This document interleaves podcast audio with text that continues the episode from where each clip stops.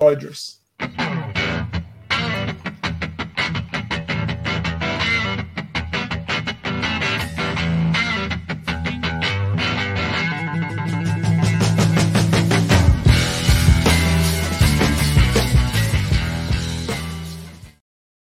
Não, não se assuste, esse podcast é o Entradas Extras. O Fernandão meteu um Let's Go Dodgers ali, mas ainda é o Entradas Extras. Pode ficar tranquilo. Sejam bem-vindos, 27 edição do Entradas Extras.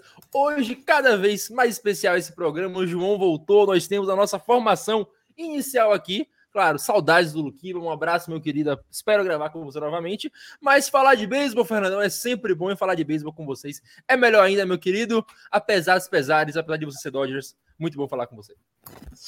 Fala, Natanzinho, Felipe, Joy, bom demais ter você de volta aqui, bom demais ter a nossa formação original. Como disse o Natanzinho, um abraço para o Luquiba, abraço para a Henriqueta que tiveram por aqui nesse período de ausência do, do Joy.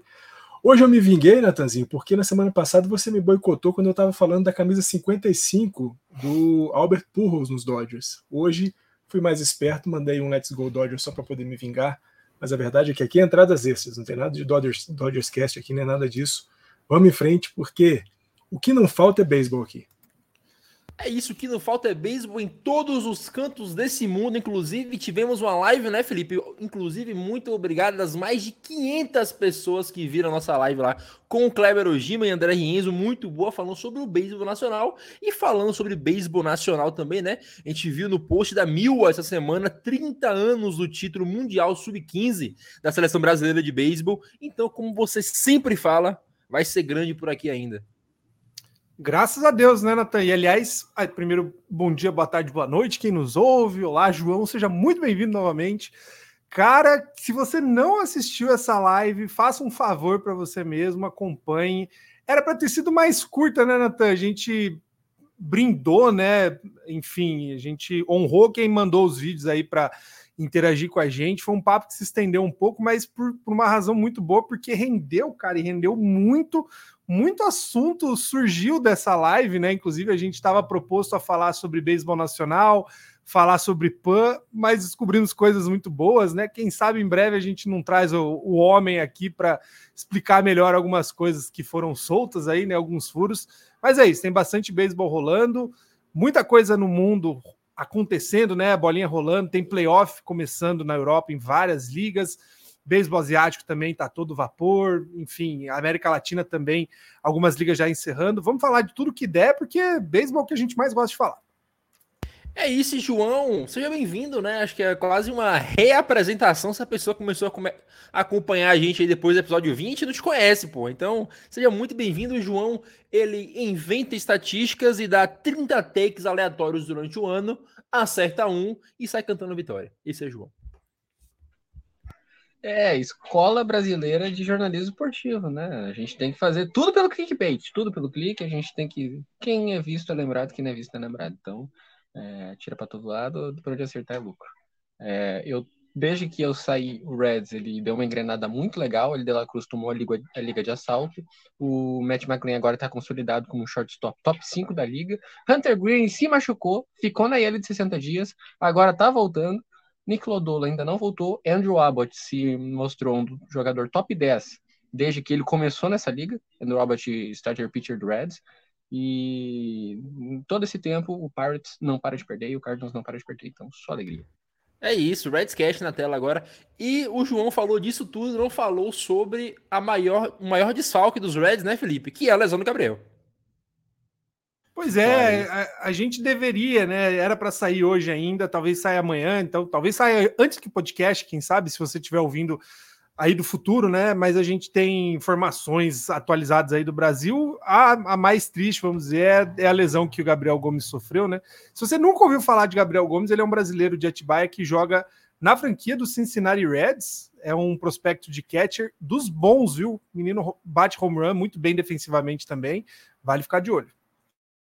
É isso, depois a gente fala mais sobre ele novamente, a gente já falou aqui todo, toda vez que trazemos atualizações, mas além de tudo tem um frame muito bom, ele postou um vídeo lá excelente, mas vamos fechar aqui, antes disso, botar as redes sociais na tela aqui para Fernando não me bater, para você que está vendo está na tela para você que está só nos escutando no Twitter, arroba entradas underline extras, no, no Facebook e no Instagram, Tailgate e arroba. Você confere também no site www.tailgatezone.com.br.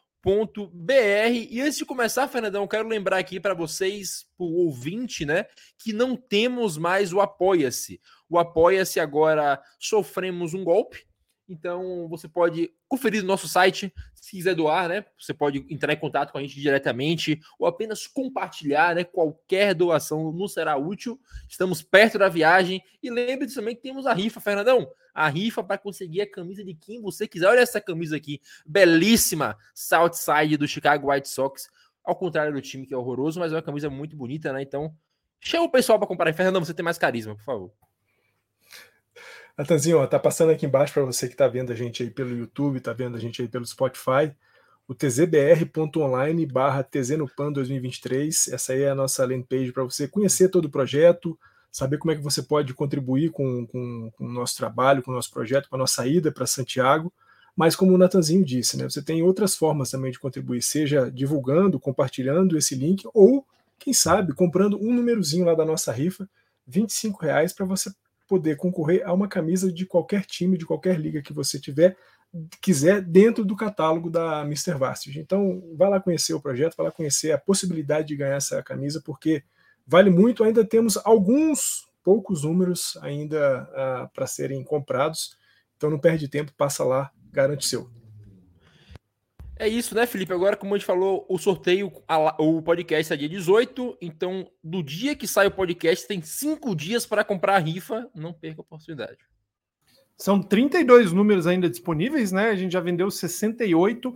Você ainda tem números emblemáticos, quer ver? Ó, vamos abrir aqui. Você pode, quem sabe, pegar o 43, que é um número bom, ou o número 1 não foi comprado ainda, o número 98 também não. Se você né, gosta de numerologia, tem bastante opção ainda para escolher. Compre lá, a rifa, ajuda a gente. Mais do que ajudar, né? Se ajude, porque eu acho que você nunca vai chegar. Ter uma chance tão, tão boa assim de ganhar um, uma, uma, camisa, né? São três vouchers é, por um valor bem acessível, né? Claro, nem todo mundo consegue, óbvio, mas por 25 reais você pode ter a chance de ganhar um dos três vouchers que vamos sortear e você contribui para esse projeto muito legal, né, Natan? Eu vou reforçar aqui, né? A gente já fez duas lives sobre o PAN, mas eu acho que é muito importante para quem não viu nada ainda da campanha que a gente está fazendo. Se você assistir a live primeira, né, que a gente falou da história do PAN, ou até a segunda, que é sobre beisebol, ou a próxima, né, daqui uns, uns 20 dias mais ou menos, menos até, sobre basquete, a gente explica muito do que, que a gente pretende fazer como projeto e o que, que a gente está tentando construir com quem acompanha o Tailgate Zone, né? Então, fica esse convite reforçado aí para você contribuir com a gente, seja com doação, seja com rifa, seja compartilhando. Mas acompanhe, né? Acompanhe as produções que o Tailgate tem feito sobre o PAN, sobre outros esportes, né? Ou os esportes que a gente tradicionalmente cobre, e ouça os podcasts do Tailgate Zone também.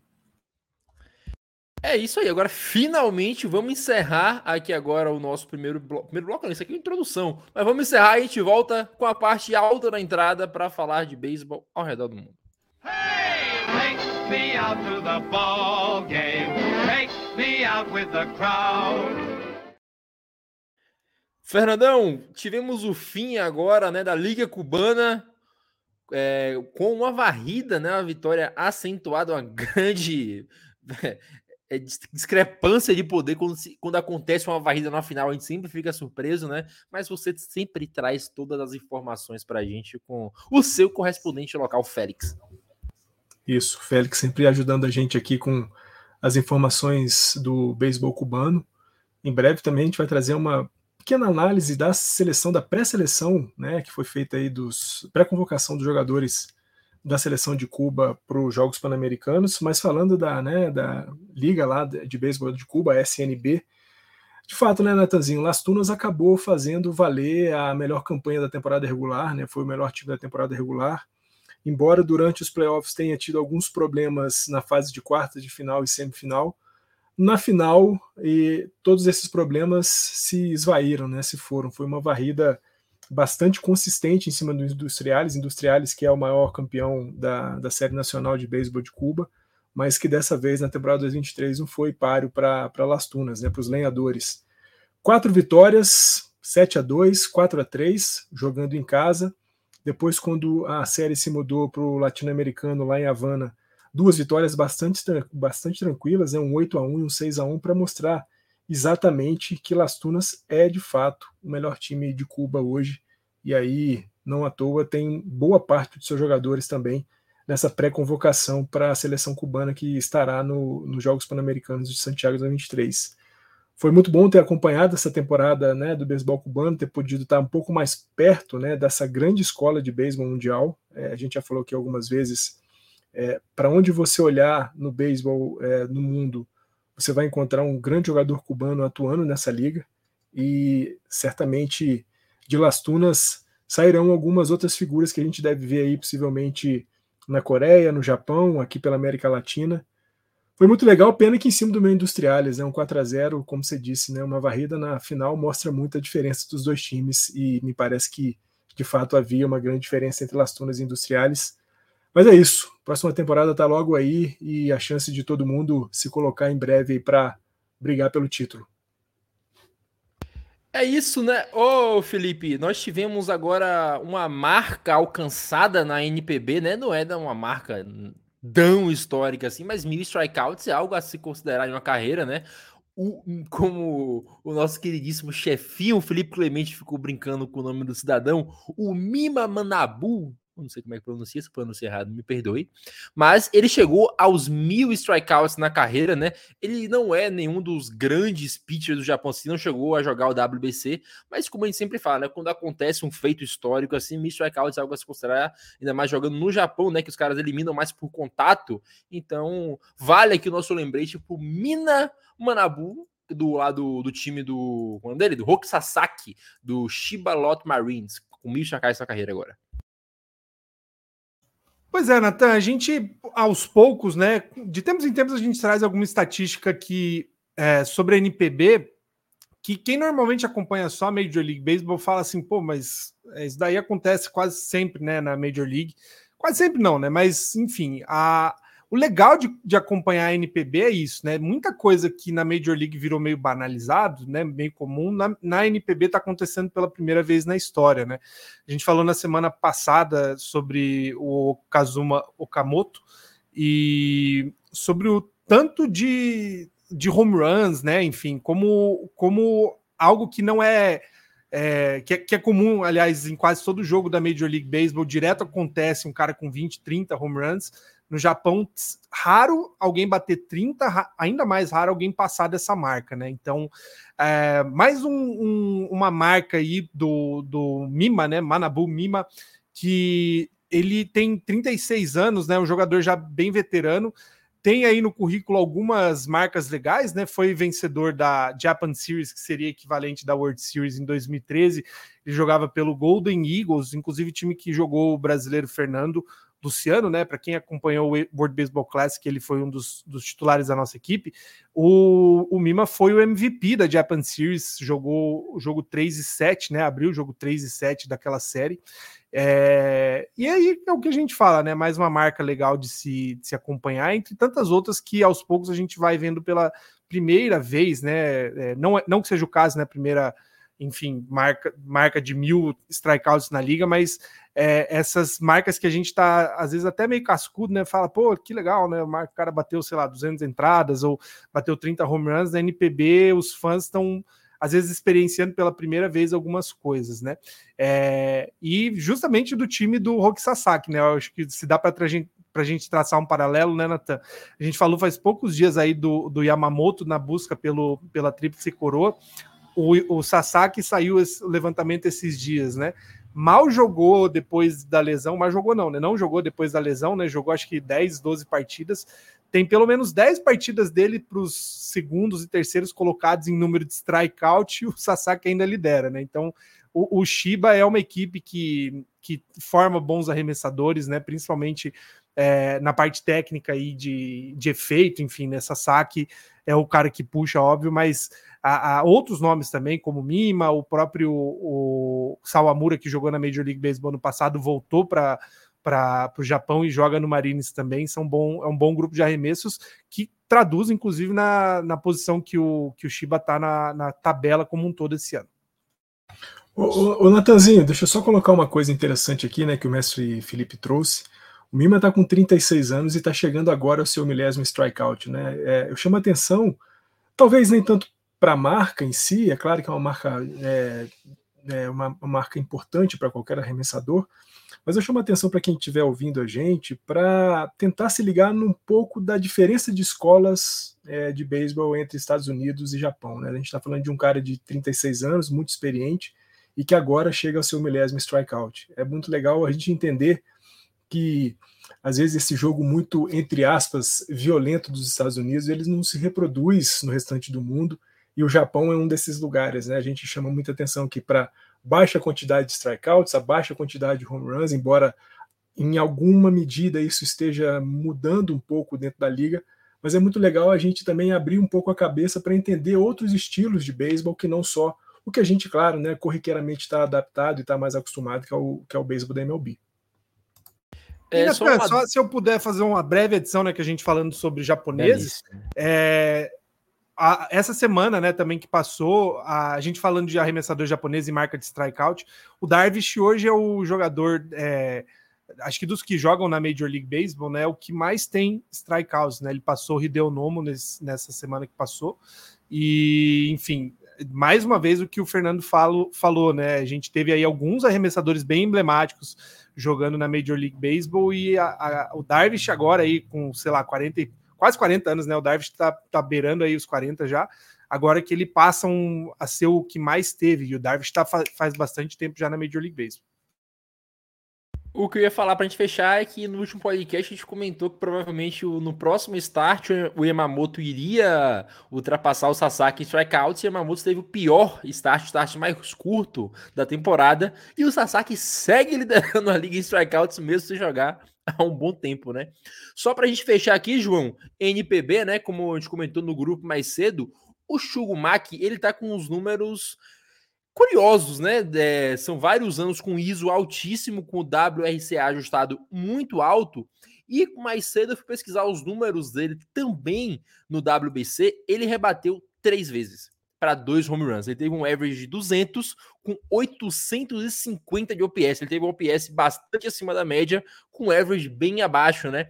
Então, só a gente considerar que o ISO dele é muito alto, né? Correndo as três temporadas que ele jogou na, na, na NPB, é um cara extremamente potente. Você que manja das estatísticas, você pode explicar para o nosso fã como é que funciona o ISO, que é a estatística média de potência, né? Como é que funciona o WRCA, que é de criação de corridas. Muito bem. Isso é uma, uma estatística que a gente não costuma prestar tanta atenção, mas ela é bem simples. É a diferença entre o OBP, porcentagem de chegada em base, e o slugging. Slugging, quantas bases a mais você toma, dividido pela quantidade de at-bats, que não são walks, nem é, outs. É, tem, tem explicação certinha de como é que é a estatística. Mas tu vai pegar e vai, dividir, vai diminuir uma pela outra. Tá. Mais ou menos uns 120 é a média da liga se tu for um rebatedor com uma potência ok para jogar na Major League Baseball, um cara que consegue rebater para dupla, consegue bater uns home run quando precisa, tu vai ter uns 120 de ISO. Que é o quê? Um cara com 350 de OBP, que é um OBP bem legal, ele vai ter 470 de slug. Ele vai chegar nos 800 de OPS. 800 de OPS é uma marca bem legal, mas nada muito surpreendente. Um cara, quando ele está nos 200 de ISO, nível Aaron Judge ano passado. Aaron Judge ano passado ele teve perto de 300, porque ele teve 600 e poucos de slugging e estava chegando em base é, quase ponto .400. É, na verdade está com 700 de slugging. Então 300 de ISO é uma coisa muito fora do, do comum. Por que, que a gente vai usar o ISO? O ISO ele, vai, ele é uma estatística muito usada para medir prospecto. Que estatística se usa para medir o prospecto? É hits? É chegar em base? se usa o ISO, porque o que importa no beisebol, quando, pessoa, quando o atleta está cru, é a força que ele tem para rebater. Se ele rebate forte, a gente ensina ele a rebater direito. Mas ele, força não tem muito como se explicar. O jeito de bater ela para longe não se explica tanto. A pessoa meio que nasce com isso. Então, eles usam muito o ISO para saber se ele tem algum futuro ou não. Claro, tem muitas outras coisas. Se usa muito o OBA hoje em dia. É, a gente não vai falar muito disso, mas o ISO ele é uma estatística muito boa para a gente medir potência, porque potência importa no beisebol e bater para home run dá título sim. Dodgers em 2020 provou isso. Já sobre o WRC, vamos parte a parte pelas estatísticas. RC, corridas criadas. Quantas corridas um jogador cria para o time? Quando ele consegue quatro bases, ele basicamente cria uma corrida. Porque ele conseguiu quatro bases, as quatro bases do, do, do diamante. Isso é uma corrida criada. Como é que ele vai conseguir isso? Simples, dupla, etc, etc. Ele vai conquistando as bases. Isso também se mede por total bases. Eu ainda estou para escrever que total bases é a estatística mais importante para um rebatedor, mas vamos chegar lá. Ele vai chegar nisso em corridas criadas. Corridas criadas, ele vai medir o quanto o jogador contribui para o time dele, independente do que ele faz e como ele faz. Colocar um W na frente significa weight, pesado. Ele foi pesado como ele conseguiu isso. É muito melhor para um time tu conseguir criar corridas à base de duplas do que à base de simples. Vocês estão conseguindo entender onde é que eu quero chegar? Coloca isso. O pesado, a maneira como ele criou a corrida, e coloca um mais no final. O que, que significa esse mais? Significa que 100 é a média e coloca para cima e para baixo de acordo com a pontuação de cada jogador. Se ele tiver 100, ele é a média da liga. Se mais 20, 120, ele é 20% melhor que a média da liga. Isso é Weight Runs Created Plus. WRC+. Por que, que ela é, é uma estatística boa? Para medir jogador específico não é tão boa. Tem outras melhores, o OBA, por exemplo. Mas para medir time é muito boa. Como eles conseguem criar as corridas? Se um time ele consegue criar corridas à base de explosão, como é o caso do Atlanta Braves, é mais fácil para eles do que lotar bases e não conseguir fazer nada como o Yankees. Por que, que o Yankees não tem w, WRC tão bom? Não aproveita as chances, rebate fraco, Braves estoura a bola o tempo todo. Por isso que o WRC é bom deles. Então, essas são as estatísticas. É, todas elas têm as suas particularidades, mas todas dizem uma coisa diferente.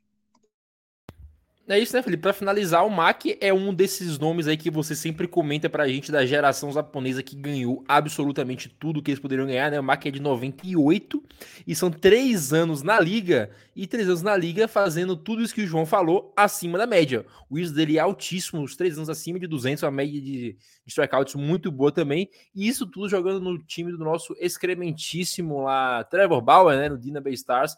E pro jogador de segunda base o Mac ainda bate muito home run, né? Todo ano ele bate acima de 20. Então, como sempre fala, a geração japonesa tem grandes nomes aí, a gente não sabe se todos vão chegar na, na MLB, como falamos semana passada, o cara não tem obrigação, mas são nomes interessantes para a gente sempre ficar acompanhando aí com ao menos no Twitter, né? Você não consegue ver o jogo, você vê as estatísticas, vê os lances, é muito é bastante prazeroso de estar acompanhando o beisebol japonês ultimamente.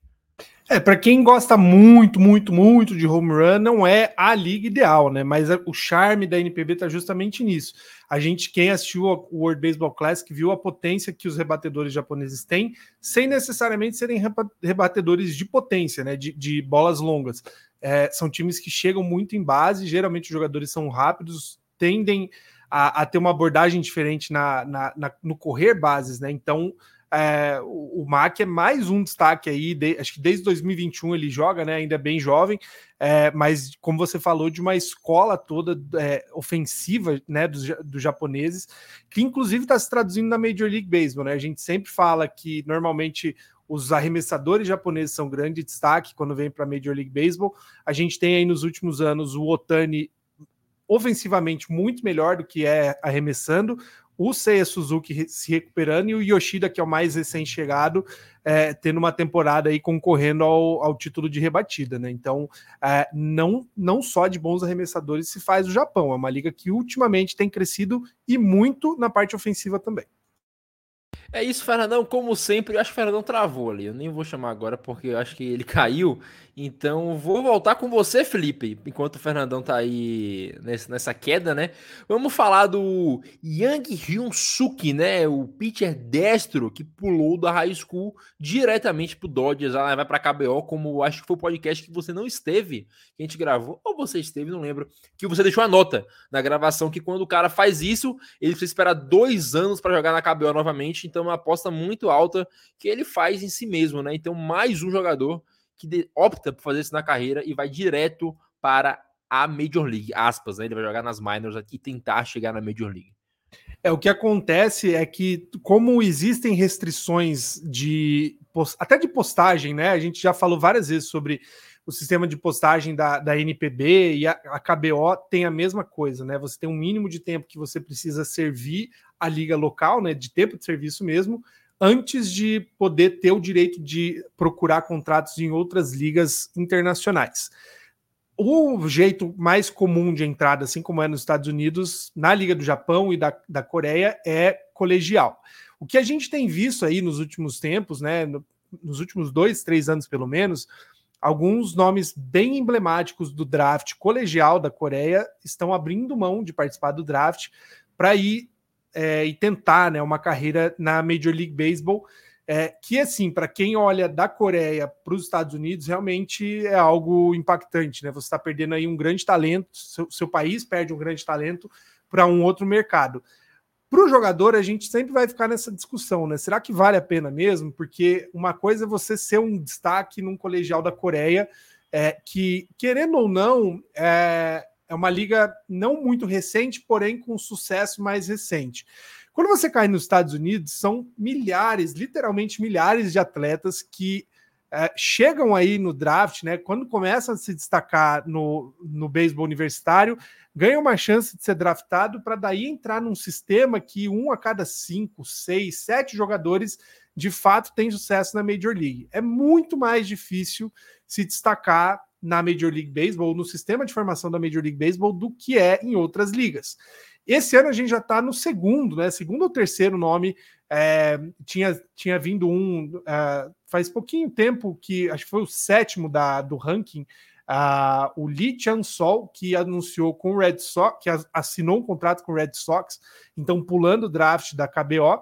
E agora o, nosso amigo Jang Hyun-seok, mil perdões se você é coreano, sul-coreano, tá vendo a gente pronunciar errado, não é por mal. É, mas enfim, o Jang Hyun Seok, que é o primeiro né, do, dos prospectos aí cotados para esse draft, assinou com Los Angeles Dodgers e vai tentar a sorte de cara no, na Coreia do Sul. Às vezes dá certo, né? A gente tem um, um exemplo bem emblemático que foi o do Junichi Tazawa, né? O japonês que é 2011, 2012 pulou, vamos dizer, o draft da, da NPB para tentar a vida no, nos Estados Unidos, assinou um contrato com o Boston Red Sox. É, foi de, de, certa importância na conquista do título de 2013, só que daí fica esse problema. Se ele volta de cara para o Japão, ele vai precisar ainda é, prestar um tempo mínimo de serviço antes de de fato poder assinar um contrato com um time é, da Liga Profissional Doméstica. Né? Então é um, uma aposta que o jogador faz em si mesmo. Às vezes dá certo, às vezes não muito. É, vamos ver, né? O, o, os dois nomes que a gente mencionou são de uma leva boa aí de colegial, de que já, já vinham sendo observados já há algum tempo, né? Provavelmente não serão os únicos. A gente espera que vá ter mais gente fazendo essa movimentação de pular o draft. Fora os nomes que nem entram no draft, né? Nem são cotados para o draft porque fazem universidade, enfim, já nos Estados Unidos, né? Então, é, esses nomes aí, de certa forma, é, atrapalham o, o beisebol na Coreia do Sul, mas também impactam positivamente o, o, desenvolvimento do esporte por terem uma bagagem melhor quando temos torneios internacionais, né? Eles trazem, são jogadores muito mais preparados para enfrentar torneios internacionais justamente porque estão acostumados desde cedo. Uh, João, a gente é 2023 oficialmente pela, pelos órgãos competentes, a pandemia não existe mais. A pandemia acabou. Passamos, sobrevivemos a isso, inclusive. Invicto, tá? Não peguei, não peguei Covid. Mas uh, mais um time, né? Eu só, eu só, me lembro bem do primeiro, segundo, terceiro. Entre os primeiros episódios aqui do podcast, nós comentamos que alguma franquia que me foge o nome agora saiu da Liga Australiana por conta do reflexo da Covid, das temporadas que eles não conseguiam fazer jogos completos, né? Agora, este ano, 2023, nós vemos o anúncio de outra franquia, o Yelong Coreia, como o Felipe falou mais cedo, me perdoe se estou pronunciando errado, não é por mal anuncia também a, a, saída né, da Liga Australiana por conta de problemas ainda de decorrência da Covid, das temporadas encurtadas, de problemas de viagem, problemas financeiros. Então, o reflexo da Covid ainda, ainda é visto no esporte. Assim como nas minors, que a gente consegue ver vários jogadores que perderam um ano inteiro de seu desenvolvimento e nunca chegaram a virar nada. A gente vê também em outros esportes, em ligas ao redor do mundo, que é, deixam de existir por conta disso. É, mas nesse caso do Dilon, é, não foi por causa da pandemia, tá? Fiquem tranquilos. É porque eles são ruins mesmo. É a explicação que o comissário deu. Vamos com calma. O Dilon, tá, o Dilon Coreia é um time de prospectos coreanos que joga a Liga Australiana durante a off-season da KBO. É, eles estavam se preparando para o início da temporada da ABL, a, Australian Baseball League, e o comissário se juntou com os outros times, com os patrocinadores, os torcedores participaram, chegaram à conclusão que o time era ruim demais para estar na liga. E chutaram o time do, do, da liga. Tá, a explicação não é essa, né? Mas é a explicação mais engraçada. É, eles não não estavam conseguindo competir. Na última temporada eles tiveram um recorde de 13 e 29, 27. 13 e 27. É, é um time que não estava tendo sucesso desde que entrou. É, sempre estava terminando na parte de baixo da tabela, não estava conseguindo competir. Tá fazendo, convenhamos, times assim fazem mal para a liga. É, a gente tem muitos exemplos disso na Major League Baseball. Eles chegaram à conclusão que o time não precisava mais ter na liga e ele acabou saindo. Agora a, a Australian Baseball League que tinha oito times de expansão Uh, era seis, virou oito. Um desses era o de Long, que entrou em 2018. Agora perdeu dois, voltou a ser uma liga de seis times de beisebol. E o Geelong Tigers, para vocês que estão curiosos, se alguém desses prospectos virou alguma coisa, o Beide Juan, que é o utility do Pittsburgh Pirates, é, tá na Major League. E é um jogador de Major League. Então ele virou alguma coisa. E também o Honti Ki, não, perdão, é, outfielder, é, nesse ano, ou em alguns dos anos, ele foi All-Star da KBO como outfielder. Então, alguns jogadores bons saíram. O que perde é o beisebol coreano, porque vai perder um time de processo, e principalmente a Liga Australiana, porque mostra que não tá muito, ainda não está indo para frente, o processo ainda está meio engasgado. Mas a gente torce para que dê certo. É isso, Felipe. Para finalizar o primeiro bloco, vamos lembrar aqui que nós somos os arautos da Baseball United no mundo. Nenhum lugar do mundo fala mais deles do que este podcast, inclusive o próprio site deles, tá? Mas só para lembrar aqui agora, anunciar no caso, né? A... Parece que tá sendo pago pelos caras, né? Caiu o cash. Né? A gente fala mal do Neymar, mas tá caindo dinheiro árabe pra gente também. O... A Baseball United anunciou a data do, do showcase lá, né? Dos amistosos em novembro, dia 10 11 e 12 de novembro estaremos voltando do Chile, inclusive, Felipe, para acompanhar esse belíssimo, esses quatro belíssimos jogos de beisebol. É o que rola, né, Nathan? A, a gente falou mais uma vez, né, quando falou da liga, né, da, da Baseball United. Lembrando, se você nunca ouviu falar ou se não lembra, a Baseball United é a primeira liga focada no Oriente Médio e no continente, subcontinente indiano, né? Então, Imagine o Oriente Médio descendo para aquele pedaço onde tem o Paquistão e a Índia. É, os times da Baseball United estarão por ali, né? É, enfim, é uma iniciativa. É, a fala né, do, do, presidente é justamente se você pega o ranking mundial a partir do vigésimo país, né? 25, o Brasil está em 24.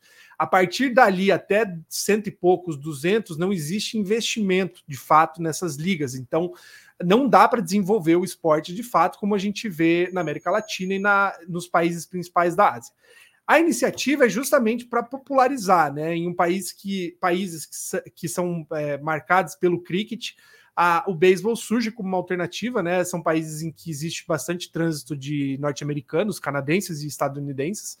E aí surge essa liga, né? Essa, essa iniciativa com muitos ex-jogadores da Major League Baseball não só acompanhando os times de perto, mas botando dinheiro, né? Então, é uma liga que vai ter muita grana rolando.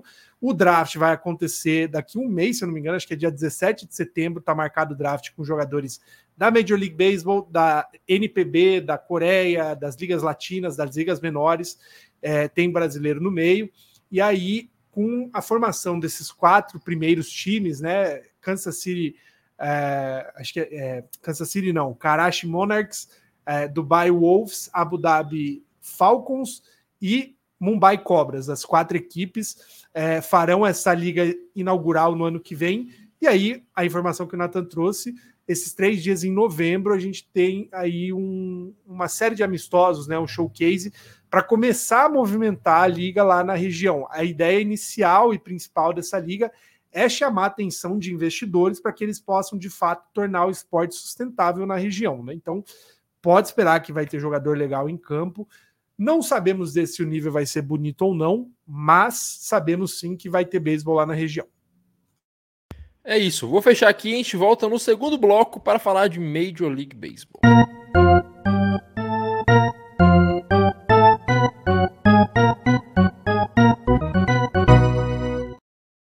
Sabe o que é curioso? o Dodgers é uma fraude tão grande, tão grande, que o Fernandão começou o podcast hoje falando dos Dodgers, a internet dele caiu. É porque chegou nos playoffs aqui, agora é a hora que o Dodgers costuma pipocar. João, agora falando sério, uh, só antes de entrar nesse tema, porque esse tema é um pouco complicado até, até de falar, uh, não existe nada que comprove ainda que isso de fato aconteceu. Então a gente parte do pressuposto que existe no mundo real, inclusive o pressuposto jurídico, que qualquer pessoa, até que se prove legalmente que ela é culpada, ela é inocente. Mas a gente, é muito fácil no podcast com agora três homens você falar disso e defender o cara. Então a gente só vai comentar o que aconteceu e falar sobre, porque também não dá para defender o Wander Franco disso, porque é uma acusação muito séria, e também não dá para falar que ele é culpado, porque a gente não tem nenhuma prova que isso de fato aconteceu ainda. Então vamos esperar e só comentar por cima o que houve, que é o melhor que a gente pode fazer agora, que a gente evita qualquer confusão. Então, João, a gente ficou sabendo essa semana aí e do fundo do meu coração eu esperava que não fosse verdade, porque eu gosto muito dele, tem uma camisa dele inclusive. Uh, o Vander Franco uh, saiu acusações que ele mantém um relacionamento com a menor de idade. A idade ainda algumas pessoas falaram uma idade, outras falaram outra, então vamos ficar só com o menor de idade por aqui para também não errar isso. Fato é, ele está sem jogar desde então, está numa lista restritiva dos, eh, dos, dos Rays. O Kevin Cash chegou a falar que no dia que ele saiu lá contra os Guardians, né, que era só um dia de folga, mas fato é, é uma acusação séria, é uma coisa que está acontecendo no momento. O Reis falou que está ajudando com as investigações, então em breve a gente deve ter alguma atualização do caso, a gente pode falar de forma mais concreta. O que a gente pode falar até o momento é que o Vander Franco, uh, mesmo que isso não seja verdade, isso já é uma grande mancha na carreira dele, eh, como aconteceria, como o caso Neymar lá, né, que foi provado na inocência dele. Mas ainda assim é uma mancha que fica para sempre na carreira do cara. O, o fato é, dificilmente, quando esse tipo de acusação acontece, é mentira. Então, pelo, pelo lado esportivo da coisa, é triste, né? Primeira vez que o Rays em muito tempo gasta dinheiro com o jogador.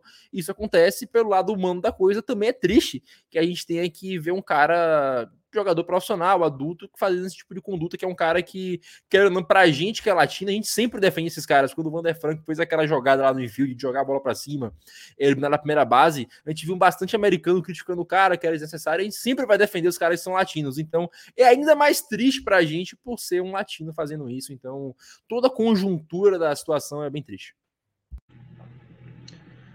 Não tem mais muita coisa para acrescentar. A gente Vamos ao que a gente sabe por enquanto. A liga está sendo muito é, cautelosa com toda a situação. O Ray está blindando muito o Vander Franco, que é o que a franquia tem que fazer. Tem a... Fica sabendo que o jogador estrela da sua equipe não vai fazer uma Tommy John e ainda faz uma coisa dessa, tem que blindar o cara para ver o que aconteceu. O fato é, segundo a acusação oficial, é, é, o Vander Franco fez algumas postagens segundo isso, é, estaria envolto a, a suposta namorada dele, que seria menor de idade. E não se sabe muito a respeito do que são essas postagens, não se sabe o que exatamente é, mas é um caso claro de abuso de menores. E o, o Vander Franco ele está sendo, tá sendo investigado sobre toda a situação. Até agora ninguém se pronunciou. O Kevin Cash é, ah, eu estou sabendo das acusações, a gente vai tratar isso da melhor maneira possível, fazendo aquilo que ele precisa fazer também como manager, botando panos quentes onde tem que colocar. Ele, ele não é culpado até que se prove o, ele não é culpado até que se prove isso, mas infelizmente é uma coisa que continua para sempre essa mancha. Uma coisa que nenhum jogador vai, vai querer jamais. É, e a gente, infelizmente, felizmente são poucos até, mas infelizmente existem já precedentes de jogadores fazendo isso. É, inclusive, Pete Rose é um dos que foi comprovado que fez, então é mais uma mancha na Major League para toda a liga Major League Baseball e uma coisa que será se for comprovado agora falando sobre a liga, o Vander Franco é um jogador incrível. É, ele está eu, gente, eu já expliquei isso, acho que foi no, no, Rebatida, mas shortstop rebatedor e catcher rebatedor são as coisas mais difíceis de se encontrar no beisebol. É, você achar um, você amarra ele na sua franquia o quanto você puder e paga o que ele quiser. Vander Franco era isso pro, pro Rays. Vander Franco era um seguro pro Rays, um seguro de futuro. O, toda a estrutura, todo o projeto Tampa Bay Rays existe porque Vander Franco estava lá. Existe porque eles sabiam. A gente achou um cara de uma posição premium, que rebate muito, que tem potencial para ser o melhor jogador dessa liga, tirando o Shohei Otani. Esse era esse cara. Ele vinha jogando nesse nível. Ele estava tendo a melhor temporada da vida. Teve a temporada de rookie dele ano passado. E tinha muito, tem muito futuro pela frente. É, e vai ser um golpe duro para toda a organização do Tampa Bay Rays, porque querendo ou não, o contrato ainda vai ser pago, falando de dinheiro, porque é uma coisa que o Rays finge que não tem é, e vai atrasar muito mais esse processo. E talvez a gente pode ver um projeto de um time que estava sempre é, na busca pela pós-temporada acabar, dependendo de qual seja a decisão judicial que a gente vai ter nas próximas semanas. E, Fernandão, aproveitar que você voltou agora, fiz até piada com você ter caído, você, piada de Dodgers e tal, mas agora como o momento é sério, eu vou só repetir algumas coisas que eu já falei antes, né? É, pra gente seria muito fácil aqui defender o Vander Franco, porque são quatro homens falando, mas também a gente não pode chegar e só declarar como culpado, porque a gente não tem a, as provas para isso ainda. Só que, como eu comentei antes, é muito triste pra gente, né? Principalmente a gente que sempre conversa sobre defender os latinos. Falei sobre com o João sobre a gente defender o, o Vander Franco, quando ele fazia aquelas jogadas meio mirabolantes. E agora, quero ou não, caso isso seja verdade, que, como eu falei antes, geralmente é nesses casos de acusação assim, é, é, é talvez seja mais um, uma arma, uma munição para que os caras usem, esses americanos que gostam de falar que o povo latino é incivilizado, todas essas coisas, né? O Wander Franco é um cara que, como falou João, ele é geracional, ele é sensacional de acordo a, a Baseball América, ele é o melhor prospecto que eles já avaliaram. Então, falar do campo do Vander Franco, a gente não precisa falar aqui que a gente já falou várias vezes. O que a gente precisa falar agora é o que, é, o que aconteceu fora, né, o que supostamente aconteceu, que é realmente lamentável, caso tenha acontecido. É, Natanzinho, assim, os indícios são muito fortes, né, sobre a, a comprovação da acusação que ele sofre. É, é, é lamentável por absolutamente qualquer ângulo que a gente é, avaliar esse, esse assunto. Né? Primeiro, por conta, se a gente for pensar esportivamente, é um talento que pode estar se perdendo. Se a gente pensar num projeto de time para o Tampa Bay Rays, como o Joey falou, pode ser que né, essas perspectivas e expectativas de um time que sempre vai fazer pós-temporada e que vai brigar para o World Series, talvez se esvaia se a gente pensar no que a MLB está tentando criar a partir da imagem de alguns jogadores, né, Tati Júnior, Vander Franco e entre outros, também fica arranhada, mas fundamentalmente fica a, a péssima impressão de um cara que não pensou na sua vida, não pensou na vida da vítima, não pensou fundamentalmente nas consequências que isso teria para ele como um todo. Então é, é, lamentável pensar que o Vander Franco pode estar de fato envolvido numa acusação tão grave quanto essa, né? Não sei se vocês chegaram a comentar aqui, mas saiu uma matéria na ESPN americana é, dizendo que agora o juizado que cuida de violências de gênero e violência contra a criança na República Dominicana está tomando conta disso. É, não quiseram dar maiores informações sobre o início das investigações, né, a, a, a coleta aí de, de, de, depoimentos e tudo mais, para justamente evitar qualquer tipo de ruído na investigação, ou mesmo até suposições é, positivas ou negativas em relação a continuidade da, das investigações. Né? É, pelo menos o que o juiz que está cuidando disso disse. As próximas semanas, principalmente na próxima semana, a gente vai ter um pouco mais de clareza sobre, de fato, o que está acontecendo. Mas o que a gente vê é que, fundamentalmente, esses caras precisam entender quem eles são.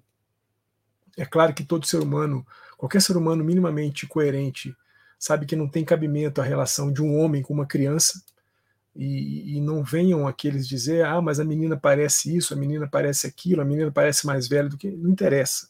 Se ela parece que é mais velha do que ela é, pouco me importa. O que importa é que é uma criança de 14 anos de idade. Ponto final. Se ela é assim, é assado, fazer o quê? A questão é, ela tem 14 anos de idade, é uma criança. Não pode um homem de 22 anos, 23 anos se relacionar sexualmente com uma criança de 14 anos. Ponto final. É isso. E é preciso exigir um pouco mais é, dessas figuras no que diz respeito a avaliar um pouco né, em relação a esse tipo de comportamento.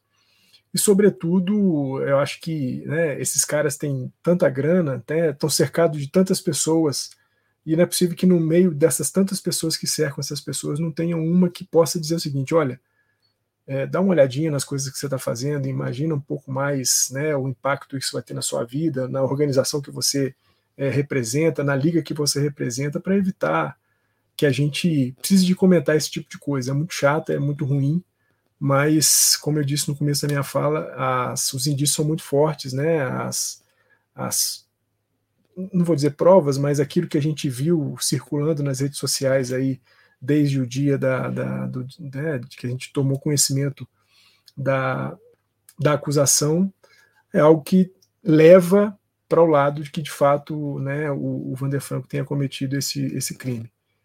Mas vamos esperar é, o andamento das, das, das, investigações e aí a conclusão para a gente poder de fato é, saber de quem que nós estamos falando. É, Felipe, a gente vai aguardar o julgamento. Caso aconteça, a única coisa que a gente espera que aconteça no final das contas é que, caso o condenado a gente não perdoe, como aconteceu com o Ozuna, como aconteceu com o Bauer, como aconteceu com o Urias, como aconteceu com tanto jogador que tá na liga aí, o Calmalone lá na NBA, é, na NBA também. Sempre que acontece caso de violência doméstica contra a mulher, agora o abuso, no caso, que é uma violência, querendo ou não, a gente, eu falar a gente, no termo bem geral, a liga perdoa, o cara volta a jogar depois de um tempo e aparentemente se esquece que ele fez isso. Então, no caso do Franco, caso tenha acontecido, o que a gente espera é que não haja perdão, anistia. É, é, são dois, duas coisas que eu gostaria de adicionar, né, Natan? O Fernando e o João falaram já bastante, você também. É, a primeira é que a partir do momento que essa investigação passa para a esfera da criminal na República Dominicana, de fato a gente enxerga uma, uma gravidade é, por alguns fatos. Né? O primeiro que já por si só já é entendido como um crime, né? Então não a, a suspeita ela começa a tomar uma forma indesejável porém injusta, porque se de fato for é assim que tem que ser conduzido mesmo. E a República Dominicana tem uma lei muito clara sobre o envolvimento de maiores de idade com menores de idade, é proibido. Então é, é um risco que se assume, né? É, uma, uma pessoa maior de 18 anos se envolver com uma pessoa menor de 18 anos num país em que a lei é muito clara. Não existe relação consensual nesse caso. Ah, existem lugares que, que pode, ou enfim, ah, tem, conheço meu irmão, minha prima, sei lá, com, com tal idade já namora. O problema é que a gente não, não por não existir uma baliza é, psicológica, vamos dizer, ou social, em que todas as crianças, a partir de tal idade, têm condições de tomar decisões por conta própria, é para isso que existe um Estado e uma lei interferindo, dizendo assim: aqui é o limite aceitável para que isso não não incorra em um crime para que possa prejudicar uma das partes, né? Isso gerar um trauma na, em uma das pessoas que vai se, talvez é, é, afetar o resto da vida dessa pessoa. É, a, a, República Dominicana tem uma lei muito estrita sobre pessoas maiores de idade não poderem se relacionar e não existir relação consensual com menores de idade. E a segunda é, em 2019, um, o arremessador Felipe Vasquez, do Pittsburgh Pirates, na época, é, ele sofreu tudo isso nos Estados Unidos, né? Embora seja latino também, mas foi o mesmo caso, né? Existiu um hoax, um boato de que ele pudesse estar se envolvendo com uma menor de idade. A investigação enxergou isso e ele veio admitir, se envolveu com uma pessoa de 13 anos, uma menina de 13 anos, compartilhamento de fotos. É, depois surgiram outros casos é, do mesmo cara, né? Então não era só uma, não era um caso isolado.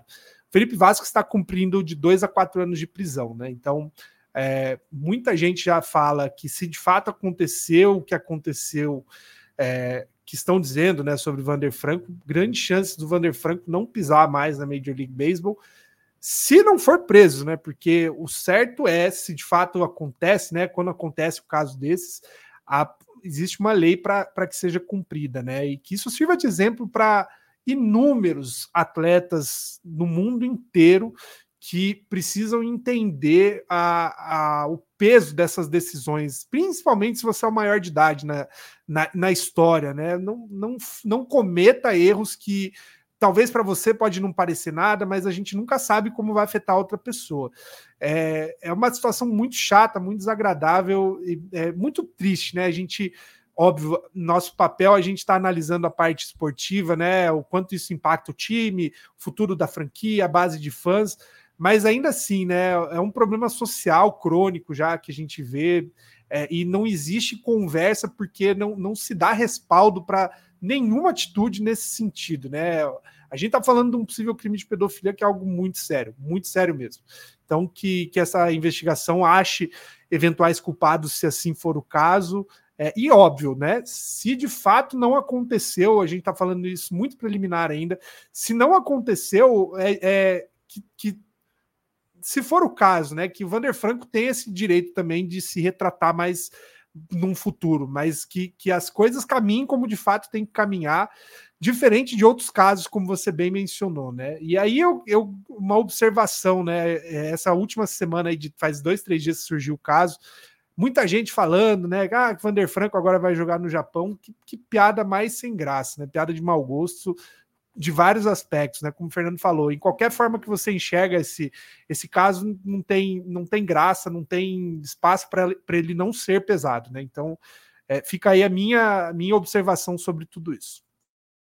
É isso, vamos finalizar esse assunto agora falar de uma coisa feliz, né? É só esperamos que mais uma vez o Vander Franco seja julgado da forma que tem que ser julgado, com devido processo legal, sem excludente de licitude, sem esse tipo de bizarrice, né? Da forma correta que uma pessoa precisa ser julgada. Mas, Fernandão, é, vamos falar de uma coisa alegre, uma coisa feliz. O beisebol, o nosso querido esporte beisebol, é cada vez mais global agora. É, saiu recentemente um tweet lá do, do Codify, né?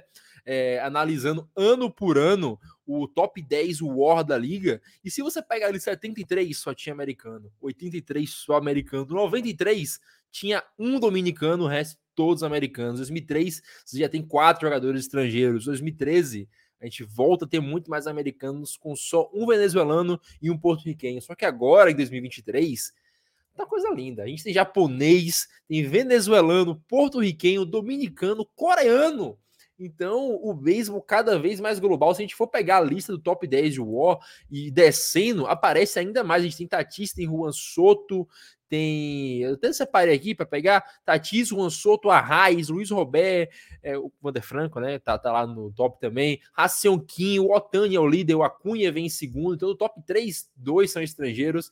E o beisebol, como a gente fala, é um esporte global, é um esporte que está sendo cada vez mais visto como isso, como um esporte global. Se comparar as outras ligas americanas, tá empatado com a NBA em estrangeiro, e a NBA é uma liga cheia de estrangeiro, né? Então, a gente vendo isso, é uma maravilha. Pra gente que é latino ainda ver o tanto de latino que tem nesse negócio aí é maravilhoso. E eu posso falar que esse negócio eu ganhei minha semana. Foi uma das coisas mais felizes que a gente viu. E isso é para você, seu americanozinho safado, que falou que fazia base nos Estados Unidos. Ô, ô Natanzinho, você sabe que a gente aqui do Entradas Extras somos, nós aqui somos a prova viva de que é, o beisebol é um esporte global.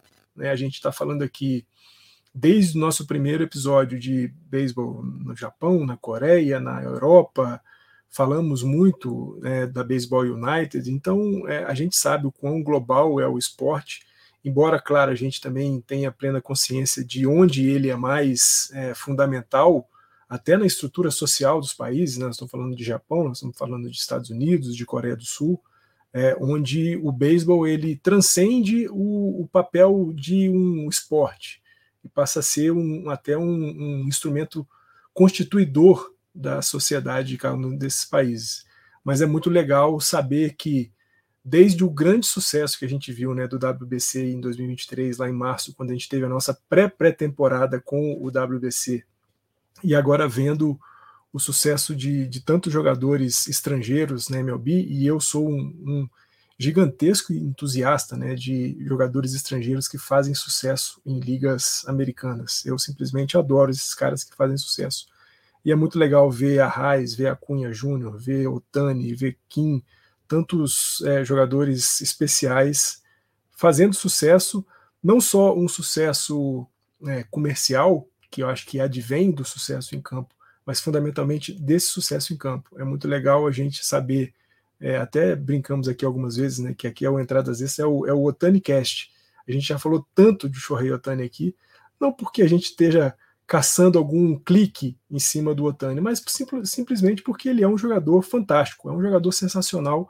A gente já falou várias vezes aqui, é um jogador geracional, é um cara que muda a maneira como a gente enxerga o beisebol a partir da existência do Shohei Otani. Então, muito legal ver essa transformação, né? Em 50 anos, o beisebol da MLB deixa de ser um, um, um esporte praticado e com destaque quase que exclusivamente para jogadores estadunidenses e passa a ter que compartilhar esse sucesso também com jogadores vindos de todos os cantos do mundo.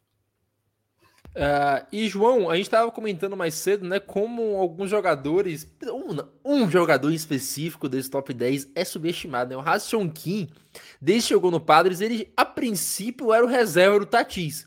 E foi ali jogando no lugar do Cronin, foi jogando em várias posições, porque ele é um excelente defensor e tinha um bastão consistente. Essa temporada, além de ser um excelente defensor, Kim tá rebatendo muito, tá jogando muita bola. Em um time que tem Zander Bogarts, Juan Soto, Manny Machado, Fernando Tatis, o líder de War é o Racion Kim. Coreano, né? O único coreano da lista ainda no topo, então provando mais uma vez que o beisebol é global para além de tudo e, como a gente comentou mais cedo, o jogador mais subestimado da liga. Há controvérsia sobre o fato do subestimado, porque a partir do momento que esse cara já é uma estrela da liga, a gente pode falar, Hassan que é uma estrela. Desde o ano passado ele tem sido muito consistente. É, agora a gente pode colocar ele definitivamente. Ele é, é, com o Alexander Bogarts, agora ele é segunda base, mas ele mais primariamente é shortstop. A gente pode já colocar ele só atrás do Marco Simeon, de segunda base. É, ele já é uma estrela, cara. Não tem o, a gente ainda precisa falar dele, mas é, para quem não conhece Racion Kim, é um cara que está com 12% de walk e 20% de strikeout, que é uma coisa elite. Elite. Se você tem menos de 10% de diferença entre walk e strikeout, você está muito bem. Se você tem menos de 25% de strikeout, você está muito bem. Se você tem mais de 10% de walk, você está muito bem. Ele está com tudo isso e até melhor. Ele tá com. Ele é um cara que consegue colocar muito a bola em jogo. O BABIP dele é ótimo para um jogador que é a segunda base. Ele tá com mais 130 de WRC Plus. A estatística não é tão. Ah, não importa. 130. Ele é 30% melhor que um jogador mediano, sendo segunda base. WRC ele não leva em conta ajuste posicional. Ele é 130% menor sendo segunda base, que é uma coisa muito difícil. Segunda base geralmente ele é menor ele é mais fraco. Ele tá rebatendo com potência, ele tá com 444 slug. Ele já botou 15 bolas para fora do muro. Então, é, já roubou quase 30 bases. Ele vai terminar a temporada com 20, 40, 25, 45. Coisa de estrela, coisa que não acontece desde, sei lá, o, o Canonos e Yankees nos anos, eh, no começo dos anos 2000, não, não se tem tanto dessa coisa acontecendo. É um jogador que nessa temporada a gente sempre tem uma surpresa na, em todas as temporadas. Ano passado foi o agora que tá no Angels, eu esqueci o nome dele, que era do Reds. Que foi inclusive ao Star ao MLB Utility. Esqueci o nome. Essa temporada tá sendo Ration King. Ninguém esperava que o Ration King fosse ser isso. Ele era consistente, ele era sólido ano passado, era um jogador de 2, 3 de War. Ele já tá com quase 5 esse ano, pelo Fangraphs. É, ele, não, o Ration Kim é, tá carregando o Padres. É, o que a gente pode dizer, o Rossoto rebate, o Tatias é, defende e o Ration Kim faz os dois. O que ele precisa, que o, o que o Padres precisa, o Ration Kim faz. É um cara que, inclusive, para fantasy, ele tá com quase. Ele tá em algumas ligas com 2,6 de média. E tá, só tá em 50% dos times. Então, se você precisa de alguém, de algum título do seu time, pegue o Ration Kim o quanto antes. E Felipe, só pra gente finalizar o papo aqui, como a gente sempre fala, né? É, é sensacional ver o Otani, só que o Otani é até meio óbvio que ele vai liderar aí um War. Ano passado foi um ponto extremamente fora da curva. Só que a gente consegue ver, além desses caras que a gente tá comentando, outros caras que estão para chegar, né? O Ed da Cruz, o Eury Pérez. A gente tem o Marco Luciano, inclusive, o Yamamoto para chegar no que vem, o Sasaki daqui a alguns anos. Então, nós temos uma liga cada vez mais latina, cada vez mais asiática, uma liga cada vez mais global, né? E isso o resto do mundo só tende a ganhar com, com, com as outras ligas que surgem. A, a liga italiana que a gente comentou agora diminuiu a quantidade de times, mas ainda assim, a gente viu o reflexo disso na Austrália, no WBC. A gente vai ter agora a Baseball United e talvez no futuro aí algo no Brasil, né? Revelações da live, vamos lá escutar. É, o que eu acho legal, né, Nathan? Eu até abri aqui para dar um, tentar trazer algo de diferente para o assunto. Quando a gente fala de prospectos, né? Você olha lá o top 100 da Major League Baseball. É, quando você acaba de passar do draft, tem aquela enxurrada de norte-americano, né? Um monte de estadunidense que vem do college, porque aí é óbvio, né? Normalmente é quem tem dinheiro para pagar a, os, pro, os programas né, das principais universidades, geralmente são famílias de lá, né? É muito difícil que uma família de Porto Rico, Cuba, obviamente, da República Dominicana, é, da Venezuela, tenha condições de mandar o seu filho para estudar numa num programa como o de Vanderbilt, por exemplo, para poder ser um grande atleta do beisebol. Só que daí passa um tempo, né? Tem a janela de, de assinatura de contratos internacionais, e aí muda tudo, né? Porque daí começam a surgir nomes que de fato são os que vêm impactar e muito a liga, né? A gente pode, é, quantos quiser por time, você tem pelo menos um nome da América Latina aí que é, um, que é o motor do time, basicamente, né? E aí, ultimamente, óbvio, quem ouve entradas extras sabe o quanto a gente admira os jogadores do Japão, porque sempre tem alguma coisa legal para falar. Inevitável, né? O World Baseball Classic por muito tempo tentou negar isso, de que existia talvez beisebol em outros lugares do mundo. Hoje é, quem assistiu o último World, Baseball Classic viu até a, abordagem que outros países têm em relação ao beisebol, né? É, é, Estados Unidos sim leva muito a sério porque é um esporte antigo já, é o esporte da, das massas, mas quando você traz para América Latina principalmente é o principal esporte. Então, é, talvez pau a pau com o futebol em alguns lugares, em outros acima até do futebol, né? O México ainda tem uma uma preferência pelo, pelo futebol, Venezuela já nem tanto, enfim. A gente vê que é, a, a Liga soube, inclusive, aproveitar essa paixão que o, que o latino tem pelo esporte e explorar as, as principais faces, né? O que Fernando Tatis Jr., Ronald Acuna Jr. estão tem virado né, para essa, essa nova fase de, de divulgação da Major League Baseball, o, o, as infinitas tentativas né, de, da Major League Baseball expandir, que venham mais. Né? A gente falou é, no Tailgate Zone sobre o calendário para ano que vem, a gente tem novamente uma série Uh, no México, vai ter série na República Dominicana e pela primeira vez um jogo de calendário oficial vai ser na Coreia do Sul, né? O, o Kim, inclusive, é a capa desse, da divulgação, é, porque é, um novo momento que a Liga tem olhado para outros campos, né? Para a Coreia do Sul, inclusive, muito bom, porque a Coreia do Sul vem embaixo aí no beisebol, né? São alguns anos já correndo atrás do Japão nas, nas principais competições. No World Baseball Classic deixou muito a desejar, então é importante que tenha aí algum, algum destaque, principalmente para que o público é, norte-coreano, sul-coreano, perdão, continue acompanhando o esporte e, e vendo potencial no próprio país. É isso aí. Hoje excepcionalmente não chegamos a um consenso do que seria o walk-off, então o podcast ele se encerra sem. Esse, vai, hoje foi uma derrota pra gente. Mentira, acabou o empate. Inventamos o empate aqui no beisebol. Mas, Fernandão, quando eu falo com você, é sempre uma vitória na minha vida. Então foi muito bom falar contigo hoje. O beisebol é muito bom. E... Para além do esporte, as amizades que a gente faz pelo caminho, né? O Alcoff são as amizades que nós fazemos nesse podcast. Ô, Natanzinho, hoje a gente era o remessador e alguém rebateu contra a gente, né? Sofremos o Alcoff hoje, infelizmente. Save. Hoje foi save. Não tem problema, não tem problema. Então, a verdade é que como eu sempre digo aqui, né? É um prazer enorme falar com você, mestre Felipe, Joey hoje de volta. Agradecer sempre né, a quem é, ficou com a gente até aqui, seja nos ouvindo, seja nos vendo e ouvindo também. Então, vamos para o 100, mas antes passando pelo 28, pelo 29, pelo 30 e assim subsequentemente, porque onde tiver uma bolinha de beisebol voando, lá nós estaremos. É isso, Felipe. Mais uma vez aqui neste encerramento, dando um recado. Quem não viu a live, veja. A live tá da hora. O que eu falei aqui do Brasil, MLB, futuro. Tem, eu não vou falar o que é, não, que eu quero que vocês vão lá escutar. Mas tem algo lá e tem algo interessante. Mas foi muito bom falar com você. Como sempre, a gente se vê na próxima semana para falar de beisebol. Novamente, talvez o quê? Um jogo perfeito de Yamamoto essa semana? É, a única certeza que eu tenho é que se você não viu a live, você deveria fazer isso imediatamente após terminar de ouvir esse programa, porque tá muito boa. Não é porque a gente participou, não é porque é do Tailgate Zone, o papo foi muito legal sobre PAN, sobre beisebol no Brasil, sobre carreira dos principais nomes do, do nosso esporte, sobre o futuro do esporte aqui no Brasil também. Faça esse favor para você mesmo, acompanha essa live, que não é mais live, né? Mas está lá disponível no YouTube. Se você jogar Tailgate Zone, é um dos primeiros vídeos, você vai ver a cara do Kleber Ojimi e do André Renzo. Por favor, prestigie o trabalho, prestigie o projeto do Tailgate Zone, ajude a gente aí para o PAN. Faça parte desse momento único. Hoje, a, a, a, o PAN divulgou a imagem das medalhas, né? Em breve a gente terá uma no beisebol, em breve.